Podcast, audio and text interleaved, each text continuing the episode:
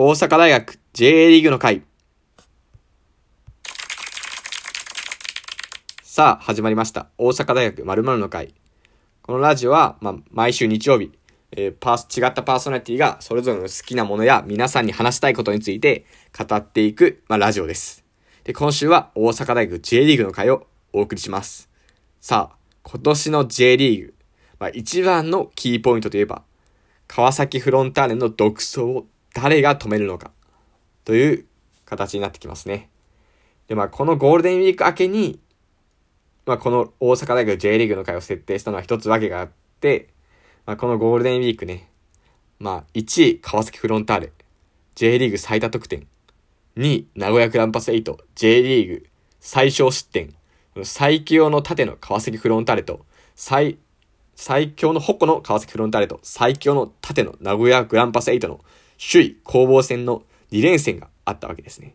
で、その話をしようと思って、まあ、あわよくば、まあ、僕は川崎フロンターレに負けてほしいと思ってるんで、名古屋が川崎を気持ちよく負け、打ち破って気持ちいい感じでこのラジオを迎えたかったんですけど、まあ結果は川崎フロンターレの2連勝と。まあ王者川崎フロンターレ強しといったところですかね。で、まあ昨日も川崎フロンターレの試合があって、昨日もガンバ大阪に勝ったんですけど、まあ、内容でこの3試合を通して見えてきたのは、まあ川崎に対して一番やっちゃダメな戦術と、川崎フロンターレに対して効果的な戦術が僕はこの3試合で見えてきたんじゃないかなと個人的には思ってます。で、まず名古屋グランパス8戦の1試合目、まあ、立て続けにね、前半の序盤に3失点した時非常に難しい展開となったんですが、まあ、なぜこれが生まれたかのかなっていうと、まあディフェンスラインを下げすぎたことに僕は要因があると思うんですよね。やっぱ名古屋グランパス8は、まあ、今今シーズンも11試合連続無失点とかで、まあ、守備に相当自信があって、やっぱ引いても川崎フロンターレの攻撃を止める自信があったのか、かなりディフェンスラインが低く設定されてたんですね。で、もう意外で、だから、まあ、その、川崎フロンターレがもうずっと攻めて、名古屋グランパス8がずっと守るっていう展開になってしまったんです。で、この展開の何がまずいのかっていうと、川崎フロンターレが、は、相手が自分、攻撃攻め、攻める相手陣内にどんだけいても、全然焦らないんですよね。やっぱ一人一人の技術の高さがあるので、どんなに狭いスペースでがあろうと、どんなにディフェンスがいようと、パスコースを見つける。で、攻撃につなげていくっていう強さがありましたね。その引いた戦術っていうのは結構ね、その攻撃が強い相手に使われるんですけど、川崎フロンターレはいくら引いても、その高い技術力によって、その狭いスペースからもゴールを生み出してしまう強さがありました。で、まあもう一ついけなかったのは、その名古屋グランパスはボールを奪い返した時にもディフェンスラインを上げることができなかったんですよね。ということで、まあすぐ攻撃も手詰まりになってしまってボール奪われて、で、前の人は攻めようとしてて、後ろのディフェンダーは守ったままの状態にいるので、スペースが開いちゃって、そのスペースも簡単に使われてカウンター浴びてしまうみたいなシーンが、ま、散見されたのかなと思います。一方で、ガンバ大阪戦は、まあ、ま、ずっと守ってはいたんですけど、ボールを奪ったらすぐラインを上げたり、で、前がしっかりとプレッシャーかけているときは、しっかり後ろの最終ラインも上げたりと。なんだ、陣形のコンパクトさが保たれてたんで、まあ、川崎フロンターレも、あんま思ったように行ってないかった時間帯も結構あったようなもんですよね。で、まあ、昨シーズン、コンサドーレ札幌が、その、オールコートマンツーマンという、バスケットボールのような戦術を使って川崎フロンターレを打ち破った試合があるんですけど、まあその試合と、まあ、このガンバ、名古屋戦を見てもわかるように、まあ、前から行って、相手の字を奪う。で、コンパクト、後ろもしっかりラインを上げて陣形のコンパクトさを保つってことが、川崎フロンターレを倒すための、まあ、一つの糸口になるんじゃないかなと思いました。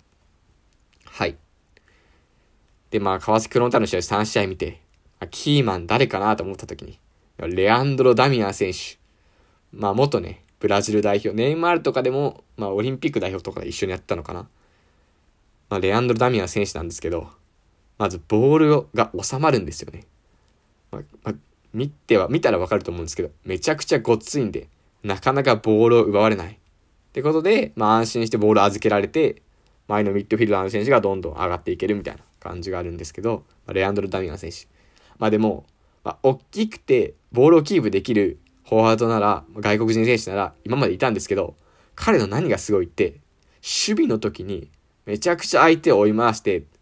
もうゴールキーパーまで追い回して、もう相手をどんどん焦らせるんですよ。そこで、すぐに奪ってカウンターに繋いだ、繋いだ、繋がったりするっていう。まあ、レオンドロ・ダミアン選手はこの、守備でも攻撃でもめちゃくちゃ存在感を放っていて、すごいなと思いますね。まあ、レアンドロ・ダミアン選手の控えが、今、小林優選手という元日本代表の選手が怪我してるんで、知念選手なんですけど、まあ、その、知念選手が、と交代した時に、川崎フロンターレのその守備の強度とか、あとなかなかレアンドロ・ダミアン選手ほどボールを収められないので、まあ、攻撃の展開とかも弱くなってくるので、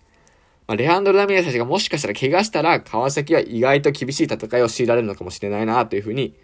個人的には思ってますね。まあ強いですけどね。いや、だって、ベンチメンバーに日本代表の脇坂選手とか、あとは三笘選手に隠れてるけど、左ウィングの長谷川達也選手とか、めちゃくちゃキレッキレですから、でしたからね、昨日のガンバ戦とか。やばいと思って、なんでこいつが控えにいるんだってレベルの選手がゴロゴロいますから、まあ、なかなか川崎フロンターレを倒すのは容易ではないかもしれませんけど、まあね、どこかのチームが倒してくれることを信じてます。そして僕はその倒してくれるチームは、我が応援する鹿島アントラーズであってほしいと思ってるんですね。で、こっから僕はね、その鹿島アントラーズの話をしていきたいと思います。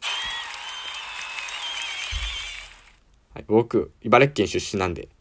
まあ、もうね、小学校低学年の頃から鹿島アントラーズファンで、僕の血は真っ赤に deep red ですから、にたぎってますから、鹿島アントラーズ命で。毎週毎週テレビの前に食いついて鹿島アントラーズの応援をしているんですけど、今年の鹿島アントラーズ開幕前めちゃくちゃ期待してたんですよ。まあ、いろんなね、有識者のそのアンケートでも、川崎フロンターレを倒す対抗馬第1号として鹿島アントラーズが挙げられていたんですが、なんとね、開幕から4、5試合つまずいてしまって、まあ、結構今下位に沈んでいるんですが、でまあ、監督が、まあ、ザーコ監督、介入されて、まあ、ザーコ監督めちゃくちゃ好きだったんですけどね。もうゴール決めた時も誰よりもね、喜んでね、踊り出すみたいな、そんな監督だった、まあ、熱い監督だったんですけど、まあ、介入されて、まあ、勝負の世界ですが仕方ないですね。まあ、レジェンドである相馬監督に引き継がれてから、まあ、徐々に、まあね、状態は良くなっていってるんですけど、この、鹿島アントラーズ今のキーマンについて話すと、まあやっぱ荒木選手ですよね。東福岡の10番、赤い彗星の10番、モ田山正史を思い出しますよね。はい。まあ、高卒2年目で、もう J リーグで今年4得点決めて、もう鹿島アントラーズの攻撃も牽引してるんですけど、まあ、荒木選手の何がいいかっていうと、この、めちゃくちゃ相手の嫌がるとこでボールをもらうんですよね。このディフェンダーとそのボランチ、守備的ミッドフィルダーの間とか、いろんなスペースを見つけてボールをもらって味方に渡すみたいな。いや、めちゃくちゃその動きが上手くて、まあ、荒木選手ともう一人、まあ、土井昌磨選手という、この二人が、その、相手の嫌がるとこに動いてボールをもらって、叩いてとか、降りてきてボールをもらってさばいてみたいなことを繰り返すことによって、まあ、相手のディフェンスに混乱が生じて、どんどんどんどん相手のスペースが開いてって、それをアタッカーが使っていくみたいな形が結構今鹿島には多い気がするんですけど、荒木選手の活躍、期待したいですね。あと、相馬監督に代わって、一番変わ、違うのは、その、明治大学出身の1年目の常本選手が多分右サイドバックのもレギュラーとしても使われていることですね。で、彼めちゃくちゃ落ち着いてるんですよ。もう1年目とは思えない。相手がめちゃくちゃプレスに来ても、まあ、最終ラインにいるんですけど、さらっとね、股抜きでかわしてしまったり、っていうとこがあって、まあ、すごく、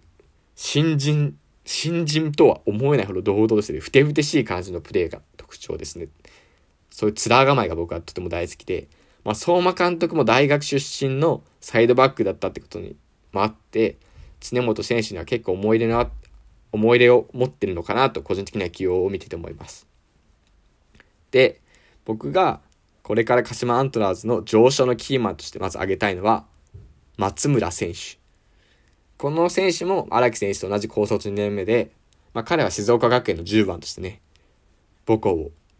高校サッカー優勝に導いた選手なんですけど、まあ、彼の一番の特徴はドリブル、スピード。ね。同僚のエベラルド選手からソニックって言われてるぐらいめちゃくちゃ速くて。で、なかなかこのタイプの選手が最近鹿島アントラスいなかったんですよね。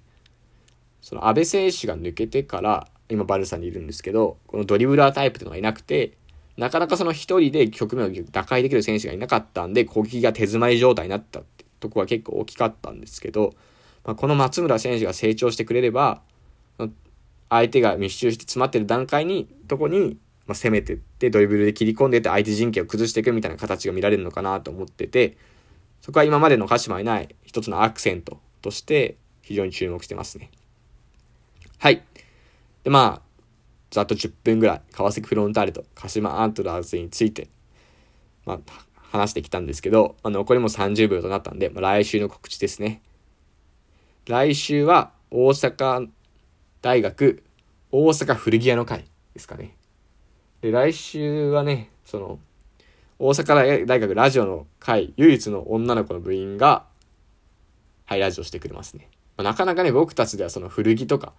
あんまそのいろんな、その、男、女性ならではの視点とかなかなかなかったんで、まあ、なかなか面白いラジオになりそうですね。では、ありがとうございました。鹿島アントラーズ、頑張れ